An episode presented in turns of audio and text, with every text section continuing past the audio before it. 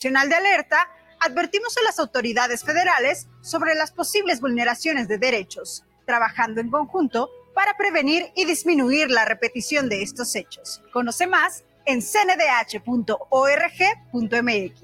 En la CNDH defendemos al pueblo. Estás en guanatosfm.net. Continúa con nosotros. Los comentarios vertidos en este medio de comunicación son de exclusiva responsabilidad de quienes las emiten y no representan necesariamente el pensamiento ni la línea de guanatosfm.net.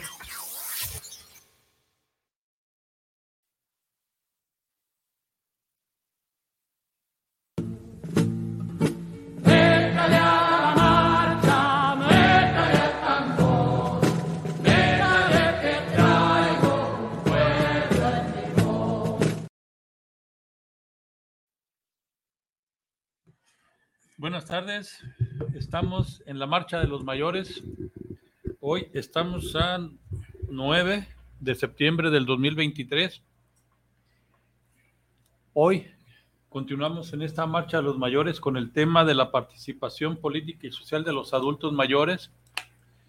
Eh, hoy vamos a tocar brevemente algo que ya habíamos comentado, creo que la semana pasada, con respecto a que algunas eh, diputadas del Movimiento Ciudadano están haciendo por que se apruebe o están en trámites de una nueva ley para el adulto mayor.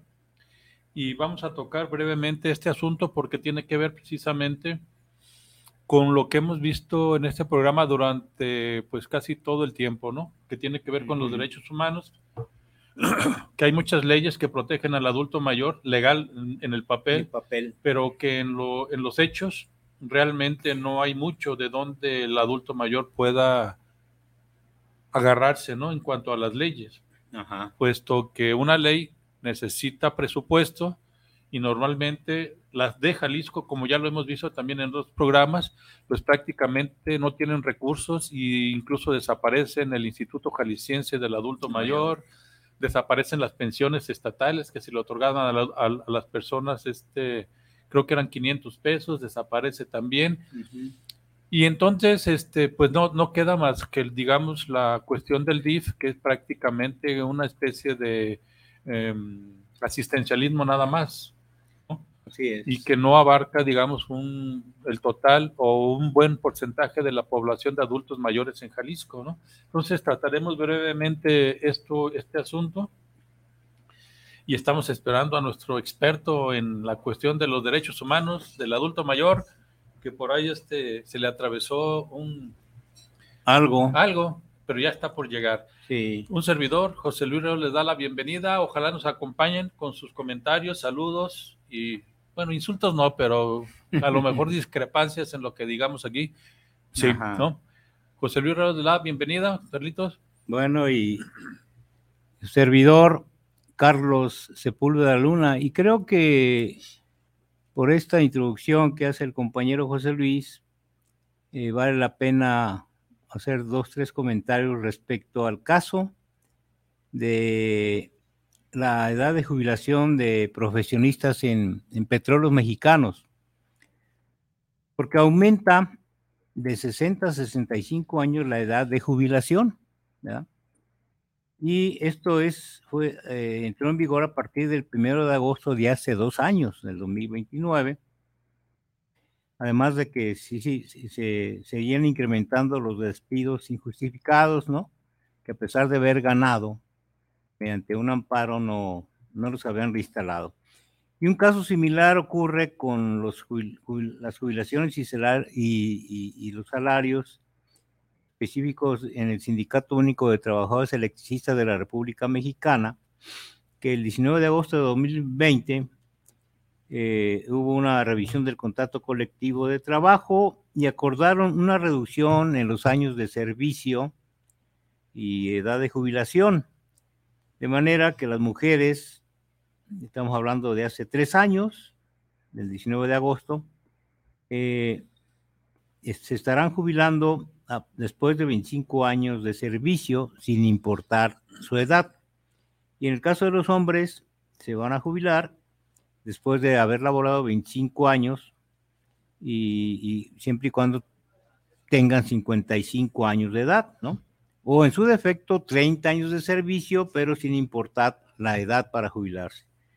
Y en el caso de teléfonos de México, pues ocurren cosas similares porque ahí también les quieren, los que los querían, pues que creo que todavía no se concreta esta parte de ofrecerles este una serie de trampas como el programa de permanencia voluntaria, este, y en fin, eh, el dueño de esta empresa, Telmex, este, Carlos Selim, es uno de los grandes multimillonarios de este país, ¿no? Que han salido favorecidos desde que Telmex entró al proceso de privatización y que lo compró este señor Arlim. Entonces, este programa de permanencia voluntaria, pues está todavía medio en discusión, porque quieren convencer a los que son trabajadores activos que acepten, ¿no?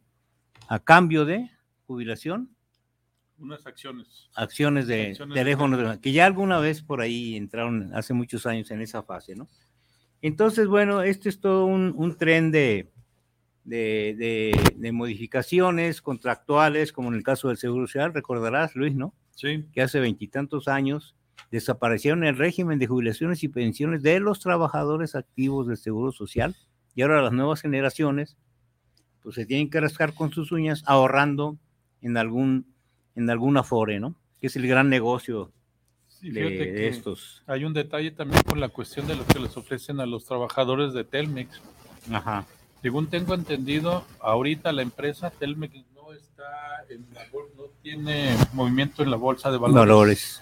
entonces, ¿qué acciones de qué empresa le ofrece el Slim a los trabajadores a cambio de la jubilación? Ajá. ¿No? Sí. O, por semanas de jubilación o años de jubilación. Sí, porque el objetivo es, eh, el punto clave es eliminar la cláusula 149 del contrato colectivo de trabajo, ¿no? que se refiere al sistema de jubilaciones y pensiones para los telefonistas, en fin, ahí sigue Siria Floja y el actual secretario general, que ya es un cacique sindical charro de más de 40 años al frente del sindicato, ¿no? Pero bueno, eso es un asunto de los trabajadores, ¿no?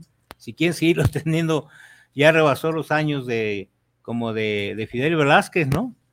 En fin, pero bueno, este, y esa es parte también de este tema de la lucha social y política o el aspecto social de la participación de los adultos mayores. En el caso de las jubilaciones, pues es una cosa muy terrible para el país en general, ¿no? En general, porque el sistema de Afores, pues fue justamente privatizar el, este, todos los fondos del Seguro Social, ¿no? Y que quedaron a cargo de estos nueve bancos que están, más aparte está pensionista, pero bueno, en particular los que son bancos son dueños de las Afores y que se han hinchado, pero hinchado, hinchado de dinero, ¿no? No es una cosa ahí nomás de superficial, no, no, no es una cosa terrible. Pero bueno, y, bueno, pues aquí ya acaba de llegar el compañero Mario. ¿Qué onda, maestro? ¿Dónde andabas? Ahí venía, corre y corre. Híjole, con razón vienes. No, alcanza uno el camión y luego se complica. Mario Salazar presente, tarde pero sin sueño. Muy bien, Mario. Este, con el tema, eh, comentábamos que íbamos a tratar así brevemente y superficialmente por el momento la cuestión de la ley ah, de movimiento ciudadano que está en trámite dentro del Congreso, ¿no? ¿En qué, en qué, en qué instancia va? Este, y como ya tenemos algún ejemplar por allá en, nuestras manos, pues eh, podríamos hablar un poquito de en realidad cuál es el fondo de esta, de esta nueva ley, que en realidad parece ser simplemente es eh, arroz con lo mismo, o cómo se, cómo se dice? Más de lo mismo. Más de lo mismo. pan con lo mismo. Arroz con popote, ah, no, es otra cosa. bueno, eh, esta, esta ley es el resultado de el proceso de simulación de, de este ¿cómo le llaman? Instituto político, ¿no? Que le llaman movimiento naranja o movimiento ciudadano, que de movimiento no tiene nada y mucho menos de ciudadano. Entonces este producto tiene un solo beneficiario, que es a, su partido, a las dos diputadas que eh, lanzan la iniciativa que muestran una total ignorancia sobre la problemática de los adultos mayores, ¿no? Y en este caso al Ejecutivo también, porque pues si vemos la diferencia que hay entre esta iniciativa de ley y la ley anterior que se llama todavía eh, Ley para el Desarrollo Integral de los Adultos Mayores, pues no hay ah, ninguna diferencia significativa. Es decir, que estas dos leyes no sirven para nada, ¿no? Hay este, eh, en esta intención, bueno, uno pudiera pensar que por el tiempo que está a punto de terminar para esta, esta legislatura estatal, pues simplemente sería como buscar una reelección, ¿no? Que es todavía posible ahora ya con las nuevas leyes, una, una reelección de, esta, de estas diputadas, eh, porque no entendería yo que en el último año, prácticamente un año y menos de un año, porque luego se van a las campañas y se suspende todos los trabajos dentro del Congreso, ¿no? ¿Por qué no una iniciativa al principio del trienio, ¿no? Pues ¿Por qué hasta ahora? Pues me parece que... Pues, Buscan el clientelismo político. En, parte... No, pero yo creo que es un, un, asunto mucho más parco, ¿no? De que hay una ignorancia, ¿no? Este, así perniciosa respecto de las problemáticas de, de la ciudadanía y los diferentes sectores que componen la ciudadanía, ¿no? Eh, el que esta iniciativa la presentaron el año pasado como iniciativa y yo, yo, creo que sí la estaban guardando para en su momento poderla sacar y bueno, no sé si aquí en el Congreso exista este, un proceso de evaluación que se llama del desempeño legislativo, es decir, qué hizo cada diputado, ¿no? Y bueno, yo no tengo el gusto de haber conocido los trabajos de estas diputadas, ¿no? Que tuvieron que ser dos, o sea, lo pudo haber hecho una para, y, iba a ser exactamente lo mismo, pues, ¿no? Lo presentan de manera conjunta dos diputadas y sí va en ese sentido, pues, ¿no? Para tratar de colgarse una medallita eh, pensando en que van a ser... Tener algo con qué argumentar para buscar esa posible reelección, ¿no? O no sé si esté equivocado. No, evidentemente así se muestra, pues, ¿no? Pero creo que los tiempos han cambiado, las personas han ido adquiriendo conciencia y difícilmente van a llegar lejos estas diputadas, ¿no? Igual que este, como dice Carlos, esta naranjita, ¿no? Ese jugo de naranja. Bien, esto dentro de lo poco que se puede comentar por la cuestión de que no se conoce plenamente la cuestión de la de la ley eh, podemos comentar eh, digamos en primera instancia que el objeto de esta ley pues no es sujeto de, consulta, ¿no? Es no, decir, no. El, el, adulto mayor está fuera, digamos, de la participación en la elaboración de esta ley, ¿no? Eh, ¿Quiénes eh, serían los más, eh, digamos, los más calificados para hablar sobre sus necesidades, ¿no? Pues obviamente el actor del cual dan cuenta en la ley no aparece para nada, ¿no? parece ser que, bueno, es una cultura legislativa muy atrasada el que se hacen leyes desde acá, o sea, desde el legislativo. Desde el sin, sí, exactamente, sin consultar a los eh, beneficiarios ¿no? de, de, esta ley. En este caso, esta ley evidentemente se hace sin consultar, ¿no? o si me equivoco, que nos digan a quién consultaron, ¿no? No consultan ni adultos mayores, no consultan ni expertos, ni siquiera hacen una revisión documental sobre eh, el avance que han tenido las investigaciones, lo que le llaman el estado del arte o el estado de la cuestión respecto a la frontera del conocimiento sobre este tema, ¿no? No hay nada de eso. De tal manera que yo puedo decir, es una iniciativa de ley que está apostándole al pasado, o sea, está como para que se haya aprobado en 1960 más o menos, pues, ¿no? Porque ahora se han incorporado nuevos enfoques, mucho, muy interesantes. Por ejemplo, en la, en la letra de la iniciativa no aparece el concepto derechos humanos. Aparece sí, pero en las citas que ellos hacen, pero que hagan una propuesta respecto de cómo promover, cómo proteger y cómo fomentar el ejercicio de los derechos humanos de los adultos mayores, no, entre otras cosas, ¿no? No, sobre todo, eh, Carlos, digo, Mario, hay que recalcar esto, sobre todo en un gobierno que ha ido en contra precisamente de los derechos humanos de los adultos mayores. Sí, claro, ¿no? Al, al, no proporcionar, digamos, los fondos necesarios para que una ley, cualquiera que sea, funcione, ¿no? O por qué desaparecer el Instituto Jalisciense del Adulto Mayor. Sí, cuando, correcto. Cuando, entonces, esta ley sigue siendo pan con lo mismo porque no habla precisamente de lo que se ha generado a partir de los años 90, del año 2000, con estas asambleas internacionales, sobre todo en Europa, sobre eh, los derechos humanos de los adultos mayores, ¿no? Y que hemos incluso tratado nosotros aquí de ir, de ir leyendo parte de estas nuevas, de estos nuevos conceptos, de este nueva, sí, correcto. de estos nuevos términos que surgen precisamente de estar buscando a la aplicación, la promoción y el conocimiento de los derechos humanos de los adultos mayores, ¿no? A nivel global. Sí, eh, por lo, digamos, el sentido que tiene la ley, un sentido, como decimos los muchachos del barrio, bien jodido, ¿no? Consideran al adulto mayor como una entidad pasiva. Como, como un objeto, como lo hemos dicho, ¿no? En el que requiere la, la protección de una instancia superior que es el Estado, pero se lo vamos a dar pues nada más así a, como el presupuesto nos dé y no hay claridad sobre el presupuesto, ¿no? Manejan eh, como objetivos específicos tres.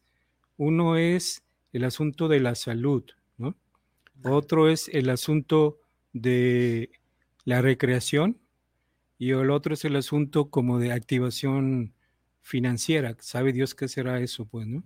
Mm. Pero, o sea, vemos que eh, por ejemplo, la CEPAL, que ha seguido muy de cerca el desarrollo de este grupo etario, ¿no? De este grupo de población, establece la necesidad de crear instituciones públicas, ¿no? Y con eso me estoy refiriendo, por ejemplo, al, al desaparecido, bueno, al INAPAN, ah, con todas sus limitaciones, pues el INAPAN, pues, el INAPAN sería como, bueno, de acuerdo a la ley, el responsable de conducir la política social para este sector. Entonces, algo así debería existir en las entidades federativas, ¿no? Digamos, para armonizar las iniciativas nacionales y bajándolas al territorio estatal o subnacional, pues, ¿no? Que, que, haya claridad respecto de las políticas públicas hacia el sector. En este caso, en Jalisco, pues las políticas, las políticas públicas son las de acción, pero también son las de omisión. Es decir, una política pública es omitir exactamente la atención a determinado. Entonces estaría contradiciendo a la ley general de los derechos de las personas adultos mayores, ¿no? Porque esta ley establece la, digamos, la nacional. Sí. Eh, que, se, que tiene como finalidad garantizar el ejercicio de los derechos de las personas adultos mayores, ¿no? Sí. Este, a través de este instrumento normativo que busca realizar acciones para lograr su autonomía y autorrealización, así como para que puedan participar en todos los ámbitos de la vida pública y que tengan un trato justo y proporcional para lograr su bienestar, digamos. Y luego además, este, que debe existir una responsabilidad compartida entre los sectores público y social. Sí de los diferentes ámbitos, tanto federal, estatal como municipal. Entonces, y el objetivo primordial de esta ley es que eh, exista la atención preferente en favor de los adultos mayores. Yo no sé si acá venga esta parte, porque no, no, no he empezado a leer bien esta propuesta, esta iniciativa, pero además también eh, no sé qué diagnóstico estén planteando en esa ley. No, no hay ningún diagnóstico, no hay diagnóstico. Si leyeron ¿Querías hablar? Sí, nada más la cuestión es esta. Eh, posiblemente, no es que nos hayan dicho, pero posiblemente el gobierno estatal, al ver que el gobierno federal está por constitución, por ley, ayudando a este sector con una pensión universal bimestral, él se echa para atrás y dice, no, pues si ya lo están ayudando, yo ya no los ayudo. Pero precisamente está, contra, está en contra de la ley, de la ley general de adultos, de los derechos humanos del adulto mayor, donde dice que los diferentes niveles buscarán ayudar a este sector de la población, ¿no? A través de, que, de implementar una ley, pero que esta ley también tenga recursos para, para eh, promover eh, eh, y estas tres actividades, dar a conocer, promover, proteger, y proteger los derechos humanos de este sector. Sí. ¿no? Y entonces, como del gobierno estatal dice, no, pues como el federal ya los ayuda, ya no los ayudo yo, ¿no? Eh, mira, eh, esa parte yo creo que la vamos a tener que revisar posteriormente, porque lo más seguro es que se, se vote y se acepte esta ley. Pues tienen mayoría. Tienen mayoría, ¿no? Pero esto no significa que la ley sea políticamente correcta, ¿no? Y viable. Y viable, porque esta ley no está hecha ni para resolver ningún problema, ni para satisfacer las necesidades de esta población de 60 años y más, para nada, ¿no? De tal manera que ah, podrían ustedes decirme si algún adulto mayor, este, alguna vez hizo uso de los derechos que le garantizaba una ley como la anterior. No, o sea, realmente son herramientas que no sirven para nada porque su utilidad está hecha al vapor en el vacío, pues, ¿no? O sea, lo que comentábamos... nada más que supuestamente están haciendo algo, ¿no? lo que comentábamos acá entre nosotros, que nos otorgan un derecho que es para dar risa, ¿no? Nosotros tenemos, como adultos mayores tenemos el derecho a la utilización de la infraestructura construida, ¿no? la infraestructura este, toca un pedazo de ladrillo, pública construida. Por ejemplo, tenemos derecho a hacer uso de las banquetas, tenemos derecho a sentarnos en las bancas de los parques, tenemos derecho a cruzar por los puentes que hizo el ayuntamiento o el estado, ¿no? Tenemos derecho a ponernos debajo de un árbol en la sombra de un parque.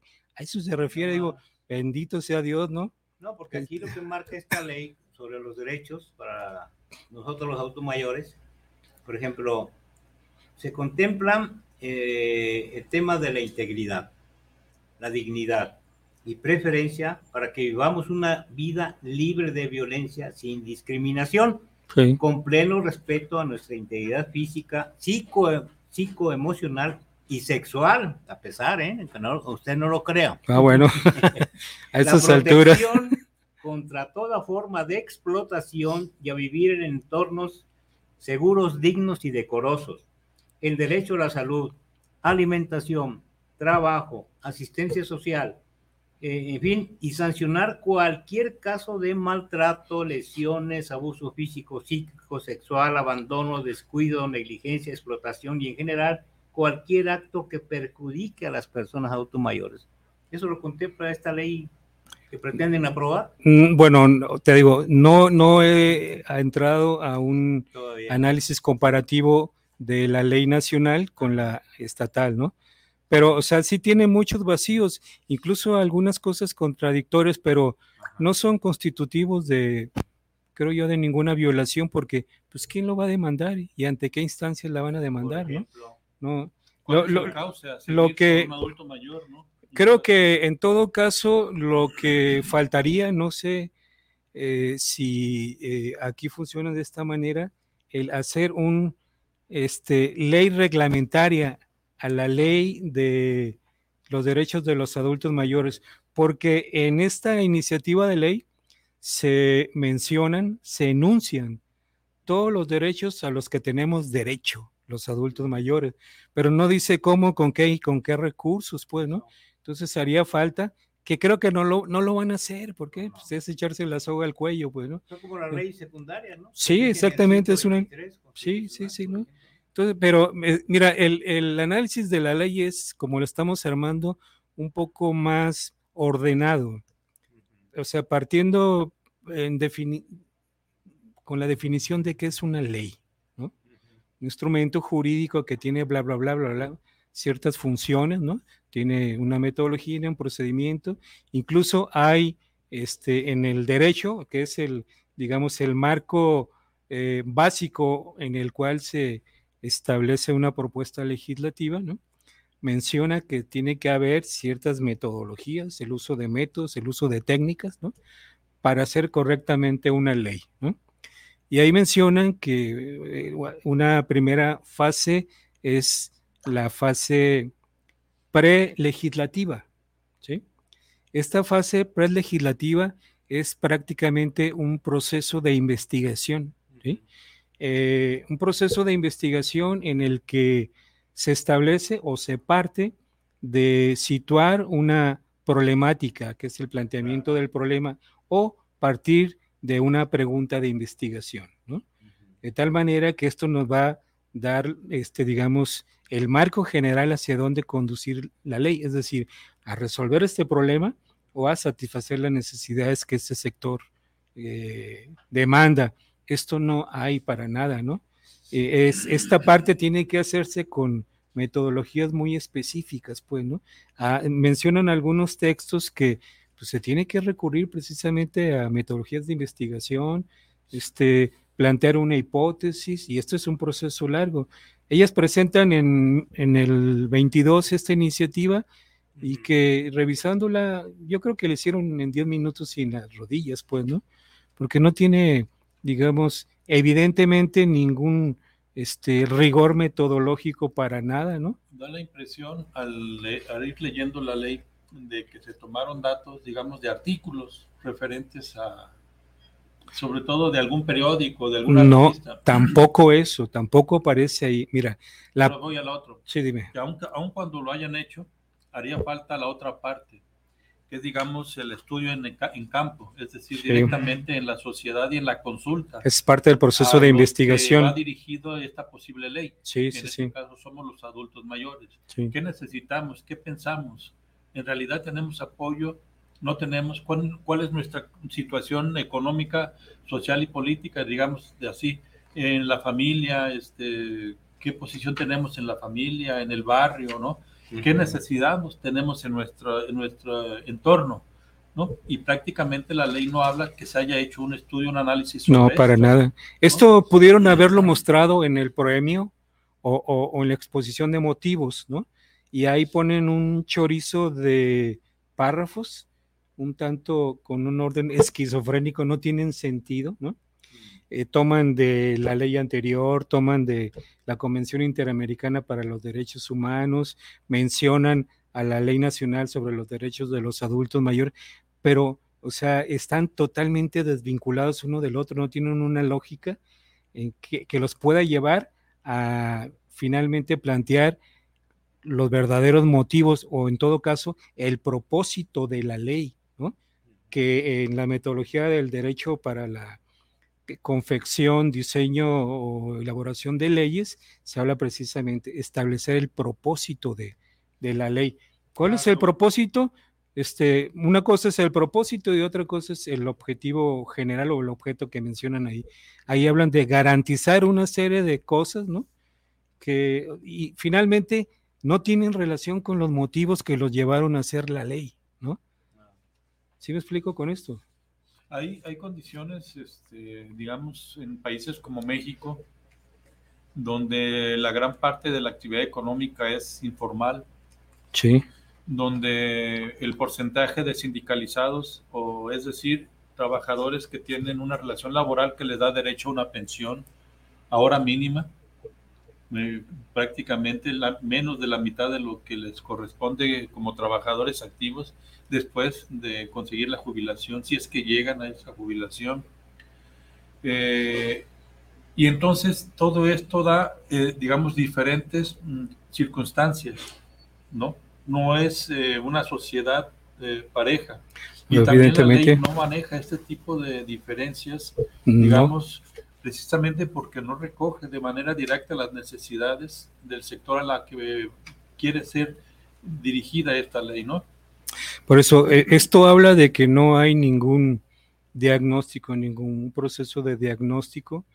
Eh, ese es uno de los graves problemas de, de los políticos y de gran número de gobernantes que consideran a los adultos mayores como un solo bloque, un solo grupo, que todos son iguales, ¿no?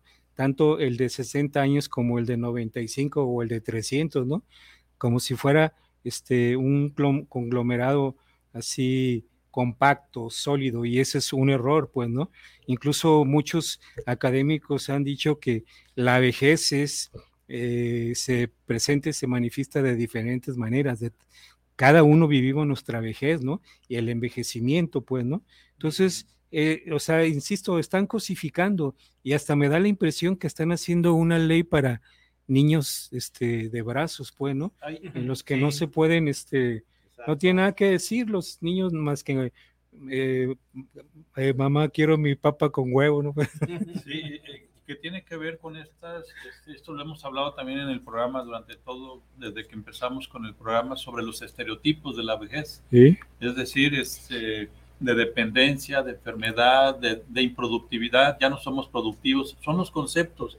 Tal vez esta ley no, no contrarresta ese, esos estereotipos y eso es parte de lo que se le puede criticar. ¿no? Yo sé que dicen que es más fácil destruir que construir, pero en este caso, como parte de este grupo, necesitamos hacerlo, ¿no? Para poder este, llamar la atención y decir, oigan, ¿a quién consultaron?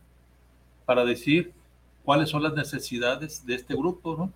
Digamos, eh, a partir de las lecturas que hemos realizado, de diferentes experiencias, sobre todo los resultados de, eh, la asamblea, de la segunda asamblea sobre eh, envejecimiento en Madrid, España, ¿no? que esa se realiza con los ministros de los gobiernos que conforman la ONU, ¿no? que se realiza en España, en Madrid. Pero paralelo a este evento, se realiza un foro de la sociedad civil, ¿no? Eh, donde participan colectivos de adultos mayores y otro tipo de colectivos, ¿no? Para eh, revisar, analizar las propuestas y tienen sus propios planteamientos. En ese sentido, pues, ¿no? A partir de ahí, sí se desprende, por ejemplo, eh, un texto que se realiza también en España que se llama envejecimiento activo como una propuesta, ¿no? Y se mencionan que el envejecimiento activo es a una mesa de cuatro patas, que una de ellas es la salud, otra es la autonomía, otra es la independencia y otra es la participación social y política. Sin estos elementos, sin estas patas, pues, ¿no? No va a existir un envejecimiento activo. Pero en precisamente de estos términos que ya hemos hablado aquí en, este, en este programa, donde estas nuevas corrientes, digamos, modelos, eh, modas sobre los adultos mayores que tienen que ver de iniciativas desde la ONU, desde la OMS, la Organización Mundial de Salud, desde la misma, este, estas nuevas organizaciones para los adultos mayores, estas asambleas, se genera una nueva manera de ver eh, claro. dentro del mismo sistema económico capitalista, sí, claro, una nueva forma de ver al adulto mayor y empiezan a surgir este tipo de conceptos, envejecimiento activo, eh, luego viene la cuestión de la de que tiene que abarcar la cuestión de género, correcto, luego que tiene que ver con la cuestión de que el envejecimiento activo no tiene es posterior a la cuando termina la vida laboral, la vida activa laboral de los adultos mayores. Sí todos estos conceptos nuevos están ausentes en una ley donde totalmente. tomar estas nuevas, estas modalidades, ¿no? Que sí dan la posibilidad de que estas cuatro patas que tú mencionabas dieran la posibilidad de una ley, que digamos, realmente incluyente, inclusiva, ¿no? Sí, por eso señalo que esta ley está fuera de tiempo, pues, ¿no? O sea, no incorpora primero, no, eh, no tiene ningún, ningún enfoque visible que les haya servido como guía metodológica, ¿no? Nosotros proponemos al menos tres, tres, este, incluso hasta cuatro enfoques en nuestra propuesta.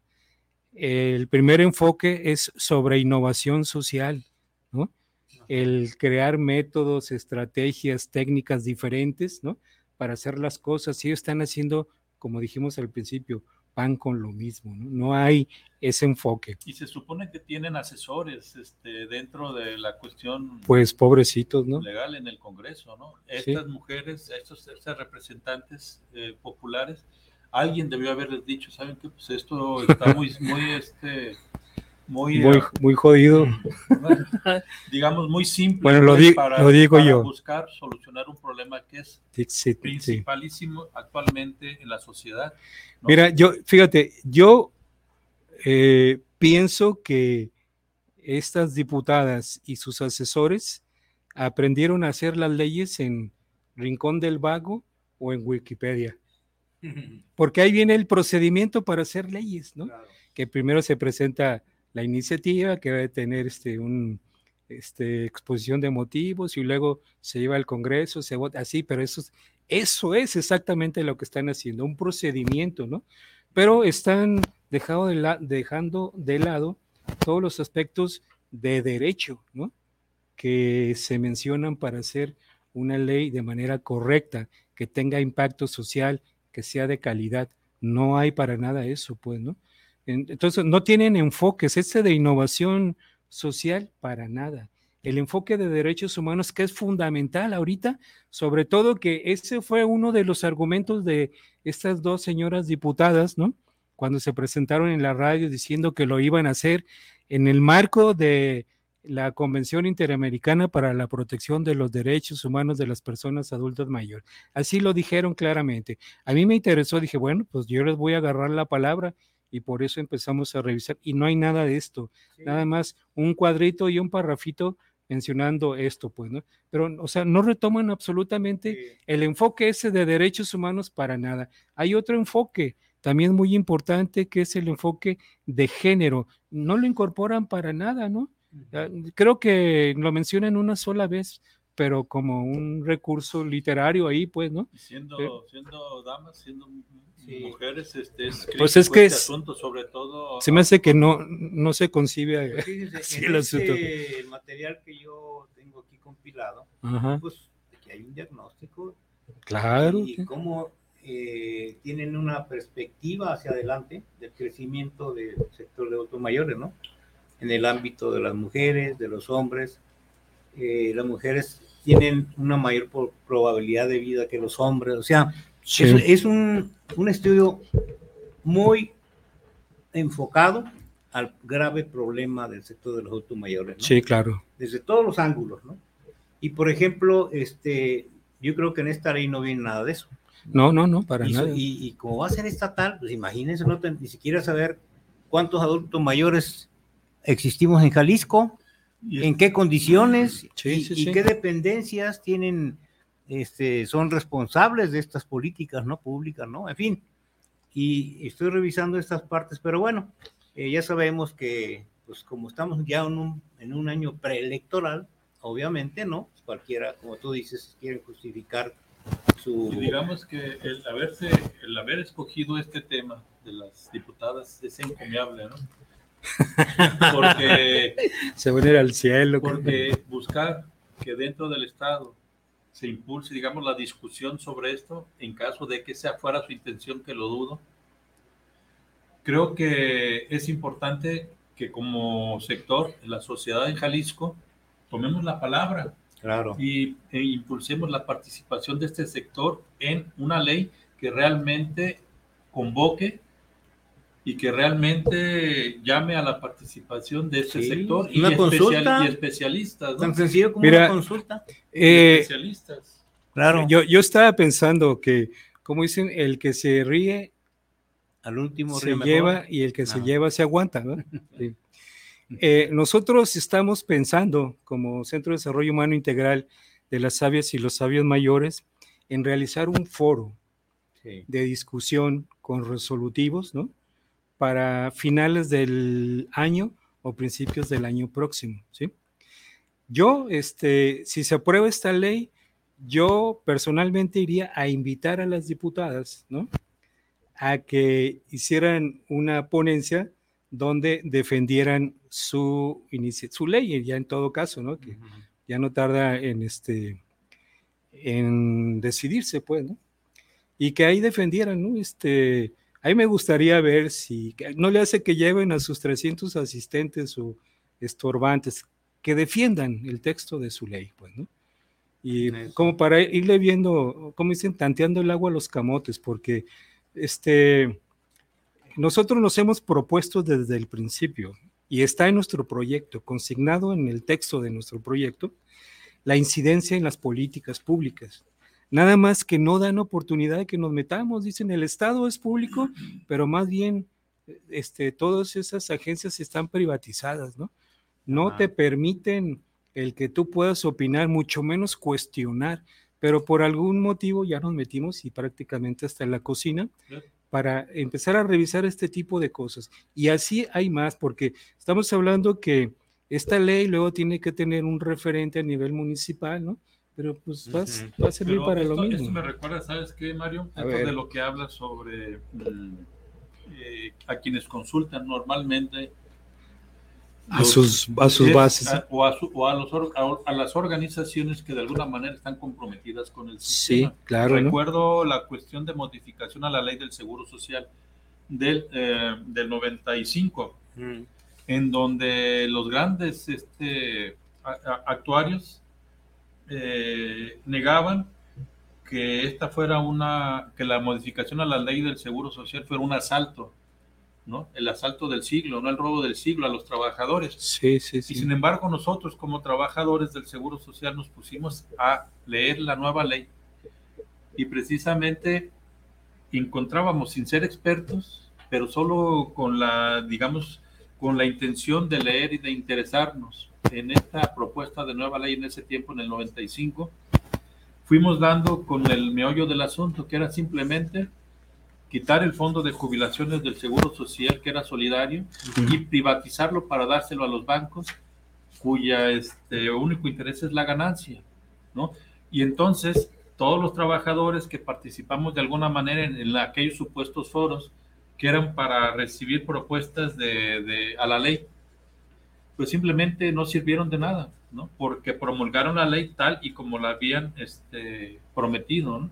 que era el robo del siglo a los trabajadores. Y este tipo de actividades, este tipo de acciones en estas leyes viene con el mismo sentido, Carlos, ¿no? viene con la misma intención, ¿no?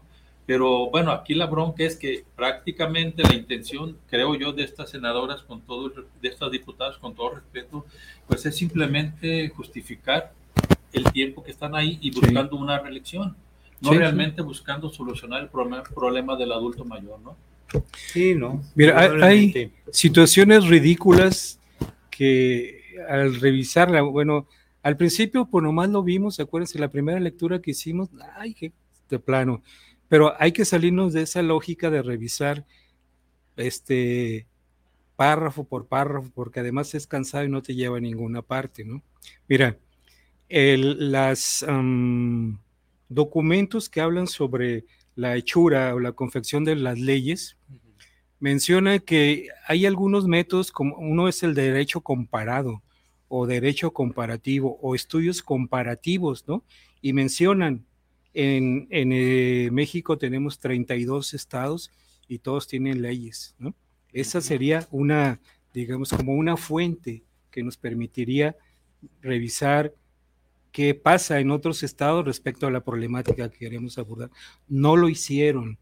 También menciona en Latinoamérica, cada país tiene su propia ley y cada país tiene provincias, ¿no? Y cada provincia tiene sus leyes. Ahí hay otras fuentes que se pueden consultar. No hicieron eso. ¿Sabes cuál fue la última, la prácticamente la única consulta que hicieron? Pues, la ley anterior, ¿no? La ley de eh, este para el desarrollo integral de los adultos mayores, ¿no?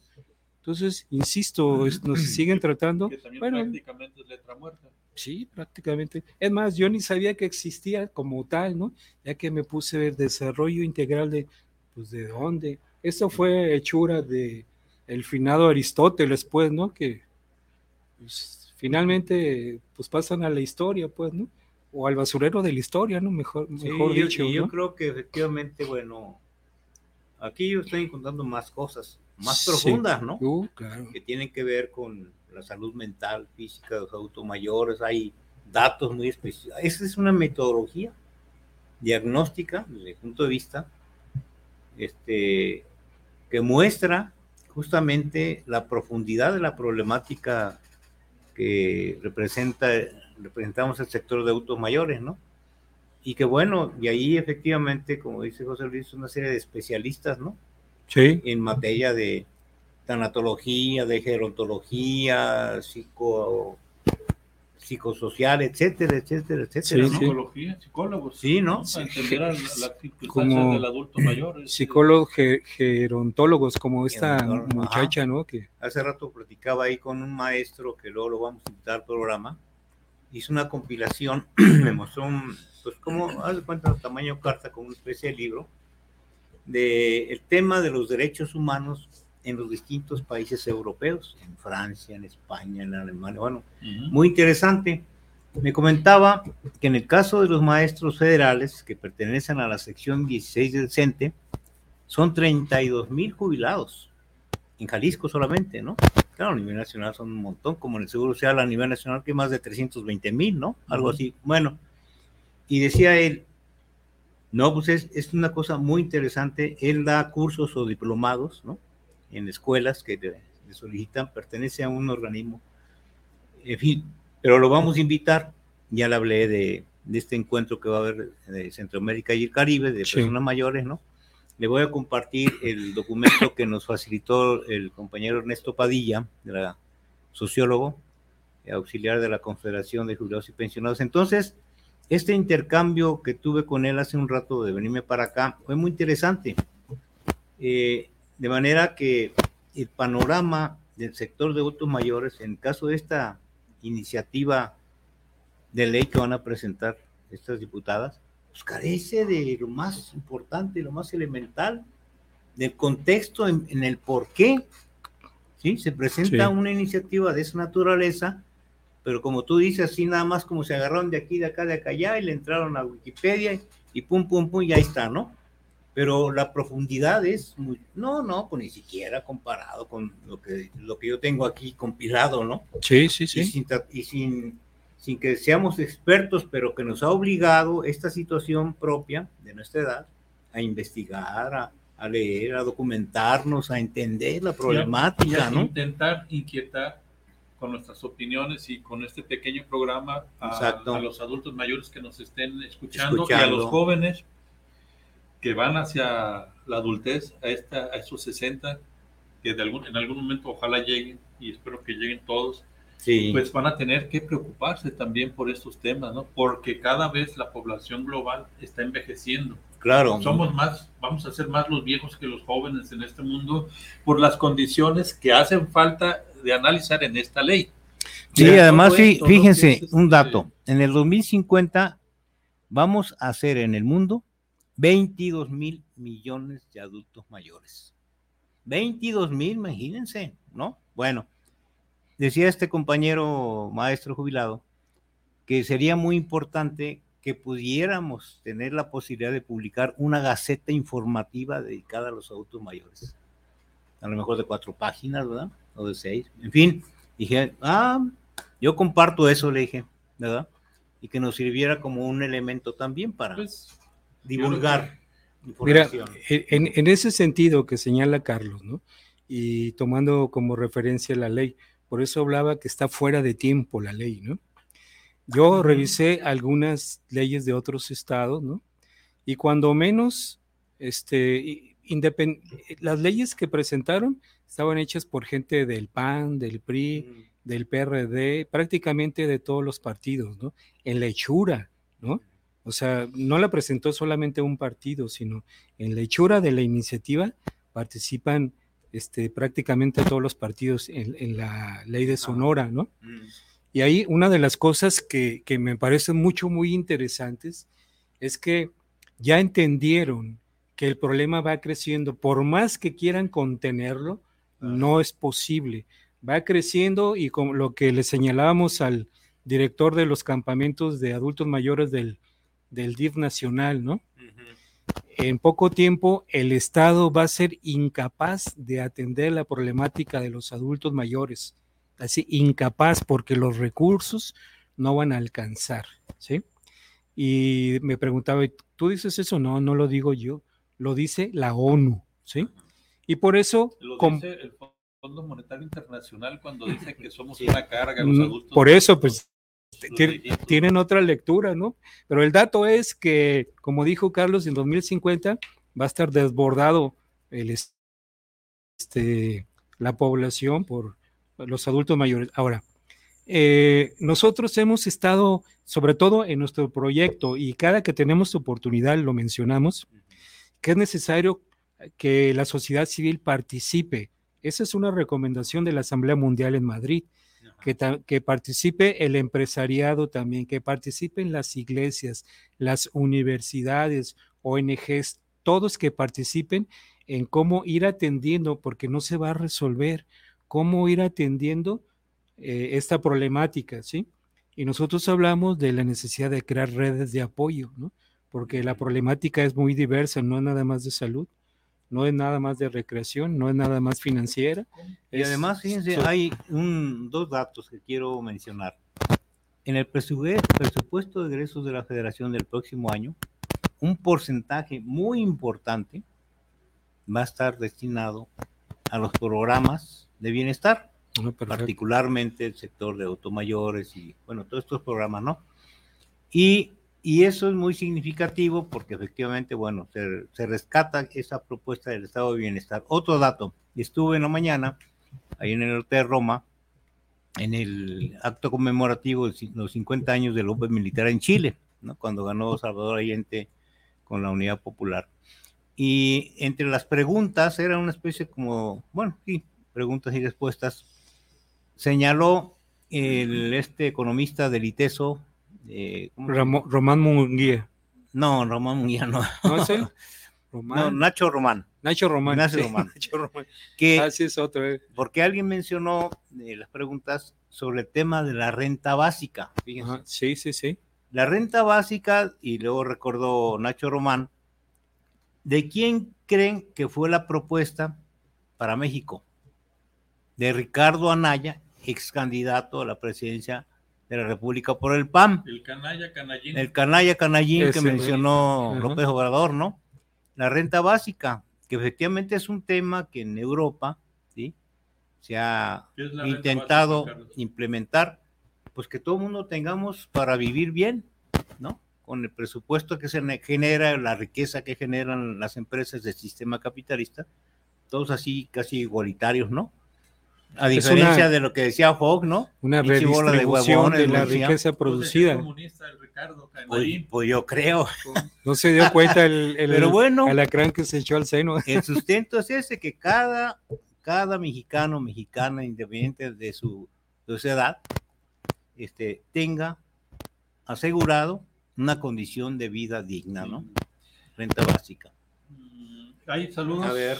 Antes de que se vaya el tiempo, dice hoy Manuel Vélez, saludos desde la Ciudad de México ah, para la Marcha de los Mayores. Un gran saludo. Saludos. Gracias, Manuel. Víctor Daniel Ramos, saludos para el programa y saludos a los conductores por llevar este interesante tema de los adultos mayores. Víctor, bueno, Francisco gracias. Martínez dice saludos para el programa de la Marcha de los Mayores. Francisco Velasco, saludos desde Tlaquepaque, Centro, saludos cordiales. Valentín Gracias. García, saludos para el programa desde Ciudad de México también. Gracias, Valentín. Y Daniela González, saludos para el programa de la Marcha de los Mayores. Una felicitación cordial. Sí, pues gracias, gracias, a todos. Los invitamos a sumarse a esta consulta. Bien, este... Mira, ah, yo, yo eh, o sea, no se trata nada más de hacer denuncias, ¿no? No, claro. Nosotros eh, tenemos una propuesta ¿no? que de atención integral a los adultos mayores, que es un modelo de atención integral, participo, participativo e incluyente. Nosotros, eh, conforme eh, fue el desarrollo metodológico, lo, lo podemos vender no en el sentido económico y financiero, sino para que convenza como una política pública para este sector, porque es un proyecto que tiene 20 proyectos agrupados en seis ejes, ¿no? No nada más el de salud y entretenimiento, ¿no? Eh, sino son ejes que tienen 20 proyectos.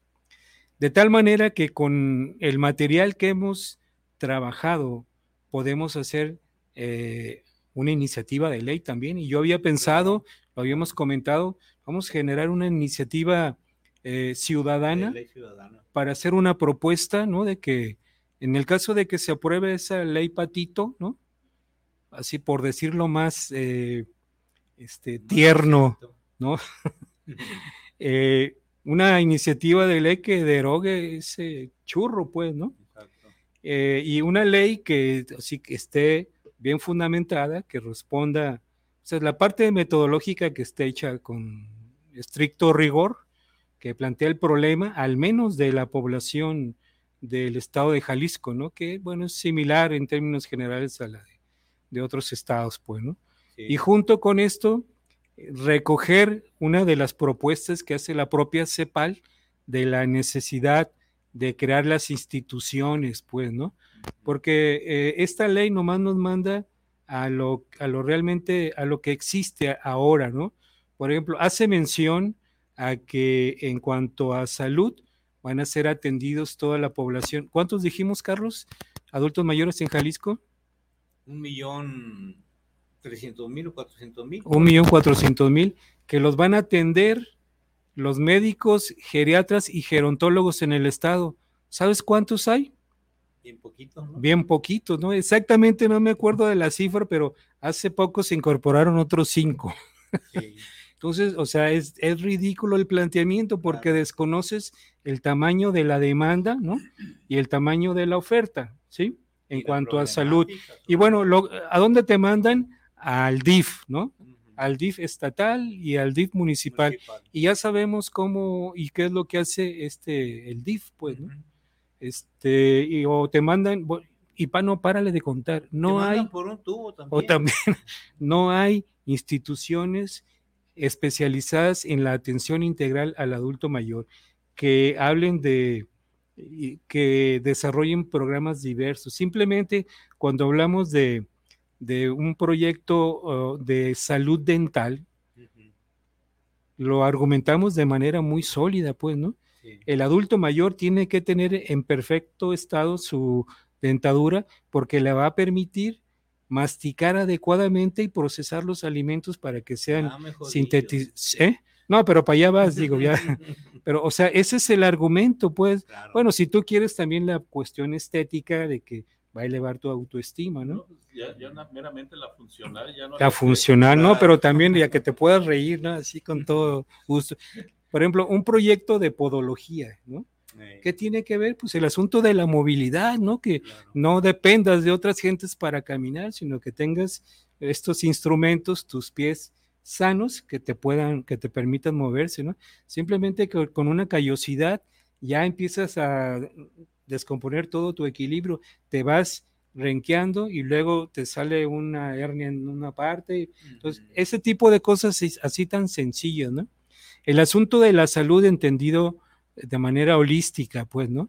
La salud integral, integral ¿no? Pero no nada más lo que te ofrece el seguro social. Lo psicológico es. Lo psicológico, sí. Con la actividad, ¿no? Si, si, si el adulto mayor le hace caso a los estereotipos, ¿no? De que ya el jubilado o el pensionado o el adulto mayor de mayor de 60 ya no tiene, digamos, posibilidades de encontrar un trabajo o, de, o que va a depender, en caso de no tener, digamos, un recurso económico, va a depender de lo que le asigne o lo que le den los familiares o los amigos, en todo caso, pues esto también genera una cuestión psicológica en el adulto mayor, este... Sí, sí, sí. Por ejemplo, este, este modelo considera que si hay un adulto mayor, mayor de 60, 65 años, sano, es una persona normal, está fuera de la norma, ¿no? No se concibe. ¿Qué es lo que, ya casi terminamos, qué es lo, la imagen más característica de los adultos mayores en su dormitorio? un buró lleno de medicinas. Ah, Esa es la foto, ¿no? Que para esto, para el dolor este, para que se me quite el dolor que me hizo la otra medicina y así ahí te la llevas. Pues. Entonces estamos hablando de una salud que no enferme, procesos como la, este, lo que está haciendo esta, el colectivo Colibrí, ¿no? la, el fomento de la cultura de los autocuidados. Si nos están oyendo, Guille y Mari, Ahí nos vemos la próxima semana. Ahí nos vemos. Y este, por ejemplo, la homeopatía también, medicina que cura, que no enferma, ¿no? Este, la parte del el acondicionamiento físico con el proyecto de, de Delia, en el envejecimiento activo, la alimentación, corporalidad y calidad de vida. Esas cosas que ni siquiera las conoce estas diputadas, ¿por qué? Pues porque no leen, ¿no? Simplemente no han leído, no han conocido las experiencias, ni saben de qué se trata, ¿no? Así- Entonces, Sí. pues estamos, este, eh, aparte de hacer la denuncia, hacer la propuesta, y tenemos propuestas incluso para hacer una ley, para hacer un instituto con todas sus funciones. Y no nada más a nivel estatal, estamos buscando espacios para hacer llegar nuestras propuestas.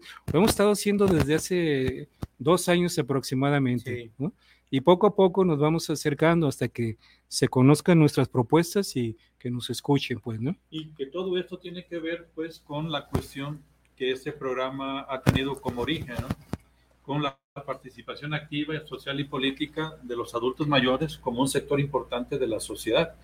¿no? Y entonces, Carlitos, para despedirnos, No, pues nada más, eh, quienes nos ven y nos escuchan, bueno, les invitamos a Este, seguir no- con este tema. No checaste en la página ¿Verdad? de...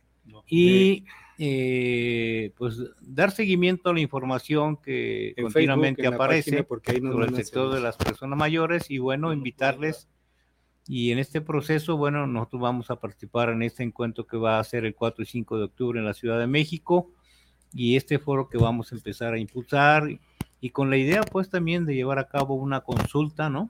Así abierta.